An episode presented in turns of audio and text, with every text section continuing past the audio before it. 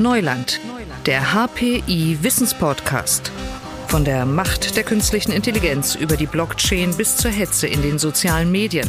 Die Experten des Hasso-Plattner-Instituts in Potsdam reden über Risiken und Chancen der Digitalisierung. Thema dieser Folge Künstliche Intelligenz, eine Frage des Vertrauens. Und mit dieser Frage beschäftige ich mich heute. Mein Name ist Leon Stäbe. Künstliche Intelligenz ist schon länger im Einsatz, aber gerade jetzt wird viel darüber diskutiert, auch weil viele zum Beispiel den Textroboter ChatGBT genutzt haben. Es ist ein Hype entstanden, ein Wettlauf der IT-Konzerne. Die einen sind fasziniert von den Möglichkeiten, die anderen sind skeptisch oder sie haben gar Angst davor, dass die KI uns tatsächlich in vielen Bereichen überlegen ist. Aber wäre das überhaupt so schlecht? Denn es gibt Gebiete, in denen das maschinelle Lernen tatsächlich schon jetzt dem Menschen helfen kann. Im Gesundheitswesen zum Beispiel. Durch bessere, durch genauere Diagnosen von bestimmten Krankheiten. Gerade hier ist es eine besondere Frage des Vertrauens. Und darüber spreche ich heute mit zwei Experten.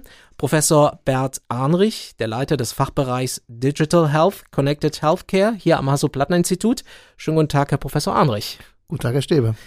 Und mit dabei heute auch Orhan Konak, Doktorand und wissenschaftlicher Mitarbeiter am Lehrstuhl sowie Mitarbeiter am EU-Projekt White Health. Schönen guten Tag, Herr Konak. Einen wunderschönen guten Tag. Herr Professor Arnrich, wie wird die künstliche Intelligenz unsere Zukunft prägen, speziell im Gesundheitsbereich? Was wird da alles möglich sein? Also wir sehen heute schon, dass eine ganze Menge möglich ist, weil die künstliche Intelligenz ist tatsächlich in der Medizin schon im Einsatz, nicht in allen Bereichen, in manchen mehr, in manchen weniger. Aber wenn wir zum Beispiel die Radiologie uns anschauen, also Befunde aus bildgebenden Verfahren, dort haben wir schon eine ganze Reihe von Assistenzsystemen im Einsatz, die KI-basiert sind und von denen aus vielen Studien bekannt ist, dass die zum Teil genauer sind als die Ärzte selber. Und jetzt mag man vielleicht aufhorchen und sagen, das gibt es schon, ja, das gibt es. Der Grund ist häufig, dass diese KI-Systeme mit Millionen von Patientendaten trainiert worden sind, so vielen, die ein Arzt in seinem ganzen Leben nicht zu Gesicht bekommt. Und das ist auch ein Grund dafür, dass diese Systeme zum Teil den Ärzten überlegen sind in der Genauigkeit und deshalb auch schon heute im Einsatz sind, um Assistenz zu leisten, um dem Arzt bei seiner Diagnose zu helfen. Das heißt, Sie sind eher ein Optimist und kein Skeptiker, von denen es ja jetzt gerade viele gibt. Ich bin definitiv Optimist, äh, weil ich das Potenzial sehe. Ich sehe natürlich aber auch die Herausforderung. Ich sehe auch, dass wir natürlich die Herausforderung haben, diese Systeme so zu bauen, beziehungsweise äh, so verständlich zu machen, dass sie auch die Ärzte verstehen können, weil letztendlich wird der Arzt immer die Verantwortung tragen und ich kann natürlich jeden Arzt verstehen, der sagt, ich kann keiner Blackbox vertrauen, die mit einer Vielzahl von Daten mir jetzt eine Entscheidung gibt, ohne dass ich verstehe, ohne dass ich nachvollziehen kann, wie denn das System zu einer Entscheidung gekommen sind. Das heißt, es ist unsere Aufgabe als Informatiker, die Systeme transparent zu machen, die Systeme so zu präsentieren, dass Ärzte verstehen können, wie das System zu einer konkreten Entscheidung gekommen ist. Darüber werden wir noch reden. Herr Konak, skeptische Stimmen gab es ja auch schon vor Chat GPT, als es so ein Hype wurde. Viele warnen, das alles sei noch nicht ausgereift, der Mensch sei am Ende doch überlegen. Wie sehen Sie es? Sehen Sie es eher als Risiko? Sehen Sie es eher als Chance? Tatsächlich muss ich sagen, bin ich da ganz bei Bert. Also ich, ich mhm. sehe eher auch die Vorteile als die Nachteile. Äh, das Beispiel mit der Radiologie, also da fällt mir sogar was Konkretes ein. Ich habe tatsächlich, ähm, habe ich mal in einem, einem, größeren Krankenhaus gearbeitet und äh, eine kleine Anekdote, also es war ziemlich lustig gewesen. Ich, ich stand da mit einem Radiologen, der schaute sich das CT-Bild an. Man muss aber auch wissen, also die schieben teilweise irgendwie Schichten, die gehen 24 Stunden, die schlafen dazwischen durch und dann, wenn irgendwas ist, dann müssen sie aufstehen und aufs Bild schauen. Und was ziemlich interessant war, ist, dann hat er mir mal erzählt, dass er auf dieses Bild geschaut hat, völlig übermüdet, dann etwas übersehen hat und beim Vorbeigehen, ein anderer Radiologe, ja, hinter ihm, hat dann aufs Bild geguckt und hat sofort was erkannt und hat mir dann aber hinterher gesagt, hätte ich das nicht gesehen, also, oh, beziehungsweise hätte er es nicht gesehen, dann hätte es mit dem Patienten schlecht ausgesehen. Ich bin auch eher Optimist Und ich denke, dass es als Assistenzsystem ziemlich gut funktionieren kann. Das heißt ja immer, Vertrauen ist gut, Kontrolle ist besser. Muss man die KI kontrollieren oder können wir ihr vertrauen, Herr Anrich? Man muss schon bedenken, dass da sehr komplexe Systeme im Hintergrund wirken. Ne? Und dass da durchaus etwas schiefgehen kann oder dass da etwas gelernt wird, das wir vielleicht nicht sofort erkennen. Ja, und dass wir schon genau hinschauen müssen, was wurde denn da eigentlich gelernt und, und wie kommt das System zu einer Entscheidung. Ich meine, die KI kennt jetzt ja kein Gut und kein Böse. Das hat ja jetzt keine, das sind ja alles, naja, Attribute, die, die wir in unserem Verständnis natürlich haben, aber für ein KI-System ist das letztlich Mathematik. Ja, es sind es Wahrscheinlichkeiten. Und deswegen müssen wir schon genau hinschauen, wie das System aussieht, wie es Entscheidungen fällt, um zu verhindern, dass da Entscheidungsprozesse in dem System angelegt werden, die wir nicht möchten. In Ihrem Beispiel, Herr Konak, wäre es ja gut gewesen, wenn da noch eine Maschine gewesen wäre beim CT. Ne? So sieht's aus. Die Maschine hätte das erkannt. Vertrauen schafft man ja auch, wenn man KI-basierte Verfahren nachvollziehbarer macht. Wenn Menschen besser verstehen, wenn es keine Blackbox ist. Herr Kunak, wie könnte das im Gesundheitsbereich denn gelingen? Also es gibt tatsächlich auch in der Gesundheit äh, Bestrebungen dahingehend, ja. nennt sich Explainable AI. Ich habe tatsächlich mal in der Vorlesung gesessen. Da war ein ganz toller Vortrag. Da ging es um Bildklassifizierung. Dass man irgendwie verschiedene Bilder hat und am Ende sagt man, okay, man sieht ein Pferd, man sieht einen Hund oder was auch immer. Also verschiedene Klassen von Tieren in dem Fall. Und was ganz spannend war, ist, dass man praktisch, dass das System zu 100% richtig lag. Mhm. Und hinterher hat man im Prinzip geguckt, woran es denn gelegen hat. Wie das System das erkannt hat. Und im Idealfall sieht man irgendwie äh, so eine Heatmap und dann sieht man Bereiche, in denen, weiß ich nicht, die Form der Schnauze oder was auch immer oder der Schwanz und irgendwie die Abstände zwischen den Sachen. Aber in dem Fall war es tatsächlich so, dass in dem Bild ganz unten links jedes Mal Horse stand. Ja? und, und das System hat daran erkannt, dass es eben halt, dass es sich um ein Pferd handelt. Und mhm. deswegen auch immer richtig gelegen. Deswegen, also sensibilisieren in die Richtung, dass man immer mehr in Richtung Explainable AI gehen sollte. Und ich habe tatsächlich auch mit Ärzten gesprochen. Also es geht gar nicht darum, dass sie Angst um ihren Beruf haben. Also meist. Was ich immer ganz doll rausgehört habe, ist, dass Ärzte ein Problem damit haben, dass es eben nicht nachvollziehbar ist. Mhm. Sondern dass irgendein Ergebnis rauskommt und sie nicht nachvollziehen können, warum. Also explainable soll es sein, ja. Herr Arnoch. Wie muss ich mir das jetzt noch konkreter vorstellen? Es muss erklärbar, nachvollziehbar sein. Wie, wie kann das gelingen? Ja, um das Beispiel vielleicht nochmal aufzugreifen. Das System soll uns eben, wenn es ein Bild bekommt, nicht einfach nur sagen, was es darauf erkennt, sondern es soll uns zeigen, welche Bereiche des Bildes wichtig waren, um die Entscheidung zu treffen, dass da jetzt ein Pferd oder eine Katze oder ein Hund sichtbar sind. Und äh, wenn das System uns dann zeigt, unten links ist für mich der wichtigste Bestandteil des Bildes, nämlich da, wo steht, um welches Tier es sich handelt in dem Beispiel, dann sehen wir sofort, okay, die Entscheidung wurde jetzt nicht gefällt dadurch, dass das System wirklich verstanden hat oder erkannt hat, was auf dem Bild dargestellt ist, sondern es hat tatsächlich gelernt zu lesen. Ne? einige Begriffe zu, zu lesen. Und das ist ein gutes Beispiel, wenn wir also sichtbar machen, ähm, welche Informationen das System verwendet hat, um zu einer Entscheidung zu kommen. Das hilft uns schon sehr häufig weiter, um das System besser zu verstehen und um, um letztendlich zu überprüfen, ob wir dem Ergebnis vertrauen können. Das heißt, die Maschine muss mir noch mehr Informationen geben. Herr Konak. Wenn ich jetzt irgendwie eine Frage in einem Chat-Programm eingebe, habe ich ja derzeit oft gar keine Quellen. Ich weiß gar nicht, wo das Zeug herkommt. Es ist eine Blackbox. Haben Sie eine Vorstellung davon, wie man noch diese Transparenz erreichen könnte? Ich glaube, das Problem tatsächlich ist, wenn wir von Transparenz reden, dann bezieht es sich meist auf Deep Learning Modelle. Also Modelle, wo im Prinzip anhand von Neuronen und welchen Gewichtungen im Prinzip irgendein Ergebnis rauskommt. Und in der klassischen Machine Learning Welt, da gibt es ja schon auch Methoden, wo es eben halt auch eher interpretierbar ist. Deswegen weicht man auch sehr gerne irgendwie darauf zurück und sagt, okay, ich mache hier lieber so Feature Engineering und klassisches Machine Learning, um zu sehen, irgendwie, was ich da auch rausbekomme, statt irgendwie Deep Learning Modelle. Also, also es gibt wirklich auch Bestrebungen, praktisch dieses Netz zurückzuverfolgen und zu gucken, wie es denn zu dem Ergebnis kam.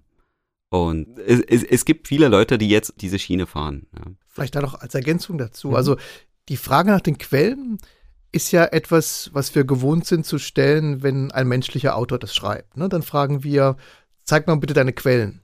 Wenn wir jetzt ChatGPT nach den Quellen fragen würden, dann müsste er uns eigentlich alle Dokumente ausgeben, die es jemals verwendet hat, um zu lernen. Ne? Macht das er heißt, natürlich nicht. Er könnte es, aber es, also es würde, es würde uns nicht helfen, ne? ja. ne? weil tatsächlich letztendlich alle Dokumente, die das System jemals gesehen hat, als Quelle dienen, um sein Verhalten zu erklären oder das Verhalten zu erklären, wenn es jetzt neue Texte produziert. Das heißt, die Frage nach den Quellen hilft uns da gar nicht weiter, ja, sondern es, wir müssen eher schauen, wie wir es sichtbar machen, weil man gibt ja dem System auch wieder einen Input. Ne? Man stellt ja eine Frage, man, man gibt Beispiele vor oder man gibt einen Text vor und schaut, was das System daraus macht. Und aus diesem Text, den man vorgibt, kann das System jetzt tatsächlich uns anzeigen, was für ihn dabei wichtig war und wie er dann daraus die Antwort generiert hat. Aber die Frage nach den Quellen führt uns, glaube ich, nicht weiter. Mhm. Die Frage ist also, wie es generiert wurde könnte entscheidend sein. Genau, also dass wir zum Beispiel dann, dass die Wörter in unserer Frage dann eben zum Beispiel markiert werden, die jetzt besonders relevant waren für die Erzeugung der, der, der Antwort. Das könnte helfen. Es könnte vielleicht helfen, dass, äh, wenn das System überhaupt Zugriff hat, noch Zugriff auf die Quellen hat, dass dann bestimmte Quellen herangezogen werden, die jetzt vielleicht unserem Text ähnlich waren. Ne? Aber das ist immer schwierig mit den Quellen, weil man muss sich das so vorstellen, ein System wird eben mit Millionen von Quellen trainiert und jede einzelne Quelle führt zu einer kleinen Veränderung des Systems, ja, und alle kleinen Veränderungen des Systems zusammengenommen führen dann zu der bemerkenswerten Antwort, die wir heutzutage bekommen von diesen Systemen. Der Futurist und Tech-Philosoph Gray Scott hat ja mal gefragt, ob wir vielleicht sowas wie, wie eine Bill of Rights für die künstliche Intelligenz schaffen, also eine Art Verfassung. Die Frage ist dann nur, wer sie entwirft und was da drin steht, Herr Konak. Was würden Sie sich denn da wünschen? Das, das, ist echt eine schwierige Frage, muss ich sagen. Also ich glaube, die Meinungen gehen da auch tatsächlich auseinander. Aber wenn man so etwas entwerfen wollen würde, ja, dann sieht es tatsächlich so aus, dass es ein Recht auf Datenschutz geben müsste, ja. Dann aber auch ein Recht auf Transparenz und Nachvollziehbarkeit. Und es sollte auf jeden Fall aber auch diskriminierungsfrei sein. Denn das Problem, das wir heutzutage haben, wir führen irgendwelche Studien und stellen dann hinterher fest, okay, die Kohorte, die wir für die Studie genutzt haben, die ist ja vielleicht nicht repräsentativ, ja, und dann aber auch nicht mehr personalisiert und könnte ganz andere Ergebnisse auf einer ganz anderen Kohorte eben darstellen wenn es so etwas geben sollte, dann wahrscheinlich dann eher in die Richtung. Aber wie gesagt, da gibt es unterschiedliche Meinungen zu. Es gibt auch die Leute, die sagen irgendwie, nein, das bremst uns aber in der Entwicklung der KI, dann doch lieber die Finger davon lassen. Was ist die Meinung von Herrn Arnrich? Braucht es zum Beispiel eine Festlegung, dass man aufpassen muss, dass da kein Bias reinkommt? Naja, also man, man muss das nachträglich testen. Ne? Also man kann das schlecht im Vorfeld ausschließen. Ne? Weil wenn man das System mit allen verfügbaren Texten im Internet trainiert, ist das gar nicht mehr handhabbar, dass man die Texte vorher wirklich alle testet ne? oder, oder alle überprüft, ob das alles gute Texte sind, sondern es bleibt einem nicht viel anderes übrig, als die Texte so reinzugeben, wie sie sind. Man kann sich vielleicht auf bestimmte äh, Informationen beschränken. Man könnte jetzt nur Wikipedia nehmen zum Beispiel ne? und könnte jetzt dann sagen, naja, Dort äh, sind vielleicht alle Informationen richtig. Und da gibt es sicher einige, die sagen, das stimmt auch nicht. Ne? Also ich glaube, man, man muss äh, im Nachhinein muss man testen, man muss sich anschauen, wie das System arbeitet und muss danach adjustieren. Und genau das, auch hier wieder das berühmte Beispiel äh, ChatGPT, das sehen wir, die verschiedenen Versionen, die es mittlerweile gibt, unterscheiden sich nicht nur in den in Modellen, in der Komplexität der Modelle, die ein, zum Einsatz kommen, in der Menge der Daten, die zum Trainieren verwendet worden sind, sondern sie unterscheiden sich auch in Prozessen, in Prozessen, die nach dem eigentlichen, nach der eigentlichen Antwort stattfinden, die die Antwort nochmal filtern, ja. Und die eben genauso ein Bias zum Beispiel dann rausfiltern, um dann diese unerwünschten Antworten letztendlich zu unterdrücken oder herauszufiltern. Ja, also es besteht mittlerweile aus vielen Komponenten und diese Komponenten hat man hinzugefügt, weil man merkte, dass die erste Version einige Antworten produziert hat, mit denen man einfach nicht zufrieden war. Also hat zum Beispiel im Gesundheitsbereich der Arzt, die Ärztin immer auch die Verantwortung. Das ist für Sie klar. Das ist klar. Ne? Die, die Verantwortung liegt nach wie vor bei dem Arzt. Und was er aber nutzen kann, sind Assistenzsysteme, ne? die ihm eben äh, sehr genaue Hilfe leisten, die ihm sehr genaue Diagnose ergeben. Aber letztendlich die Verantwortung liegt bei ihm. Deswegen ist es für die Ärzte auch so wichtig, dass sie die Systeme verstehen bis zu einem gewissen Grad, beziehungsweise dass die Systeme eben auch ein Stück weit erklären, wie sie zu dieser Entscheidung gekommen sind, indem sie eben zum Beispiel auf dem Befund, auf dem Bild die Bereiche markieren, die für die Diagnose relevant waren. Ist ein sensibler Bereich, kann ich mir vorstellen, oder, Herr Konak? Ich meine, was ist, wenn ein komisches Bild und ein Ergebnis und eine Abfrage dann vielleicht eine falsche Diagnose ergibt? Das ist echt eine gute Frage. Also ich sehe das so ein bisschen als Zwei-Faktor-Autorisierung, ja, also so ein bisschen irgendwie, dass man das tatsächlich als Assistenzsystem nutzt. Also dass es eine initiale Idee gibt, die vom System kommt, aber die Verantwortung dann doch letzten Endes beim Arzt zum Beispiel liegt. Welche Grundlagen müssten wir schaffen, damit die KI vertrauenswürdiger wird? Naja, an den Grundlagen arbeiten wir schon. Ne? Also wir arbeiten schon daran und, und viele andere, um sie eben verständlich zu machen, ne? um den Entscheidungsprozess nachzuvollziehen. Man kann natürlich auch alternativ denken, da gibt es auch Beispiele dafür, dass letztendlich KI-Systeme zum Einsatz kommen, die autonome Entscheidungen treffen. Ja, also ein, ein Beispiel für Diabetiker gibt es ähm, automatische Insulinpumpen. Also ein System, das den Blutzucker misst, berechnet, wie viel Insulin gespritzt werden muss und dann das automatisch äh, injiziert. Das Interessante daran ist, dass diese Systeme alle Selbstbausysteme sind. Es gibt also keinen kommerziellen Hersteller, der das vertreibt, weil denen das zu risikobehaftet ist. Es gibt aber eine ganze Community von Patienten, die diese Systeme selber baut. Da gibt es ganze Anleitungen auf, auf YouTube, wo man das nachbauen kann und die auch erfolgreich betreibt. Ja, und vielleicht ist das ein Beispiel, wo, wo Patienten quasi die Verantwortung abgeben und sagen, ich vertraue so einem System, äh, dass das automatisiert Entscheidungen trifft und diese Entscheidungen können tatsächlich über Leben und Tod äh, entscheiden, ja. Und vertrauen darauf und, und nutzen solche Systeme. Ja, also so etwas kann man sich in der Zukunft auch vorstellen, dass Leute bewusst das Risiko eingehen und vielleicht auf Systeme vertrauen, ohne dass jetzt ein Arzt dazwischen geschaltet ist, der dann die letztliche Entscheidung übernimmt. Herr Konak, würden Sie es machen? Es gab tatsächlich irgendwie, ähm, wenn wir jetzt auch ein bisschen in Richtung Ubiquitous Computing gehen oder Pervasive Files, gab es tatsächlich mal eine Firma, die hieß Verily, glaube ich, bin mir nicht sicher, die wurde von Google damals aufgekauft. Und die hatten äh, eine ganz spannende Linse gehabt, ja.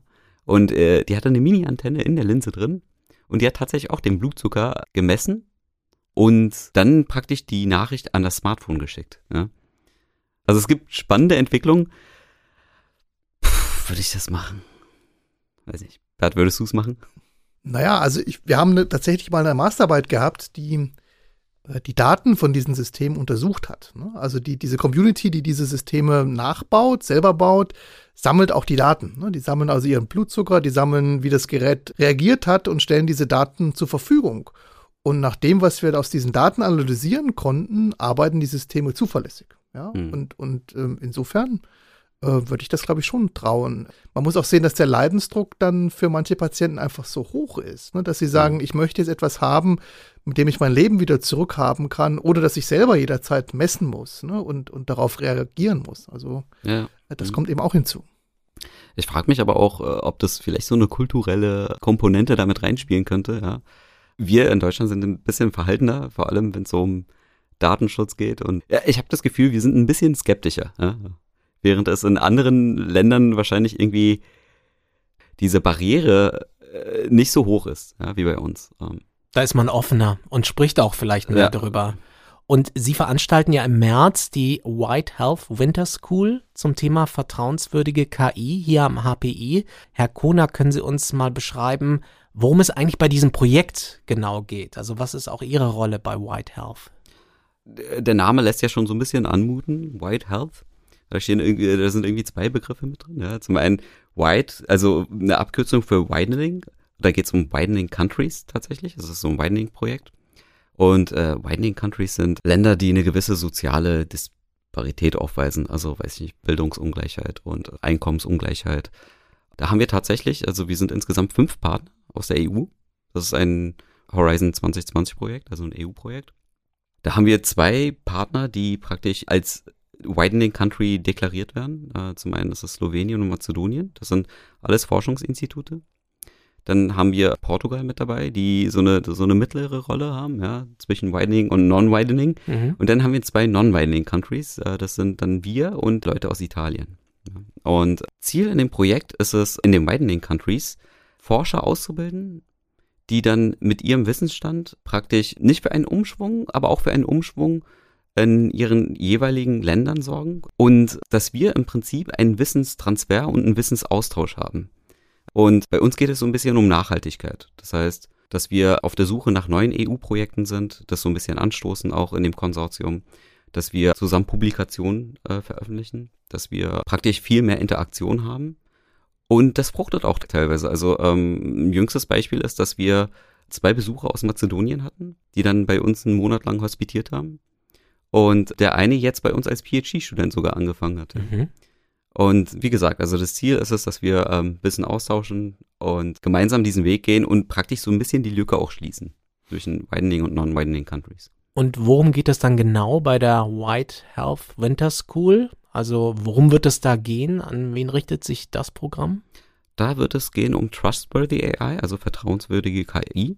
Und da haben wir tatsächlich ein Programm jetzt und decken da viele Themen ab. Und zwar die Punkte, die wir auch schon besprochen haben, wie Transparenz, Nachvollziehbarkeit, Non-Discrimination. Da geht es dann tatsächlich um diese Punkte und aber auch äh, Datenschutz. Und all diese Punkte werden aufgeworfen. Vornehmlich sind das Studierende, die da teilnehmen sollen. Und sie sollen sensibilisiert werden für das Thema.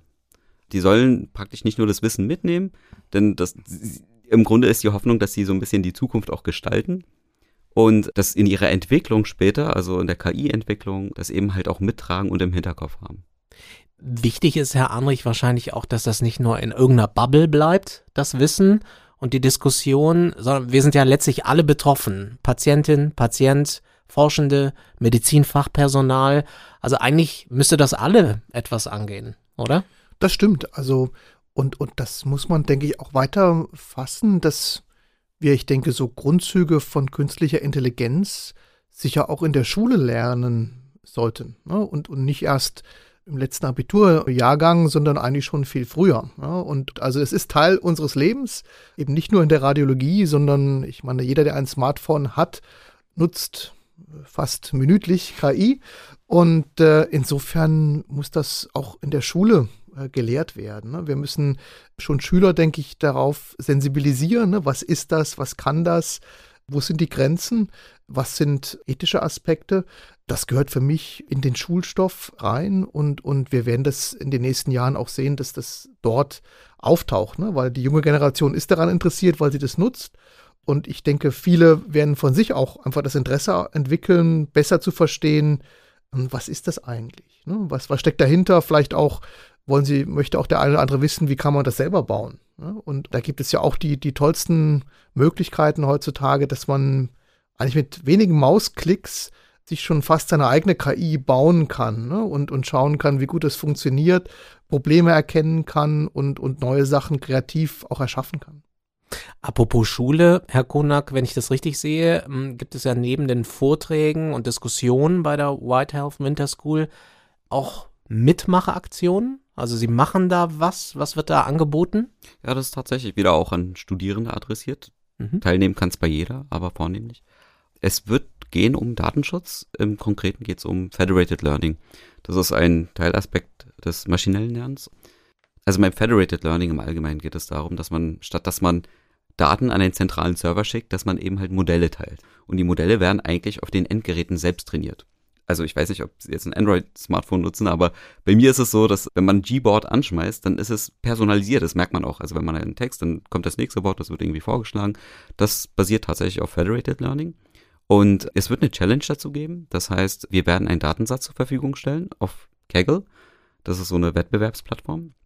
Und Studierende können dann in größeren Gruppen, ich glaube, angedacht ist bis zu sechs Personen, sich zusammentun und versuchen, das mit Federated Learning zu lösen. Das heißt, sie werden einen Datensatz bekommen, auf diesem halt Modelle trainieren.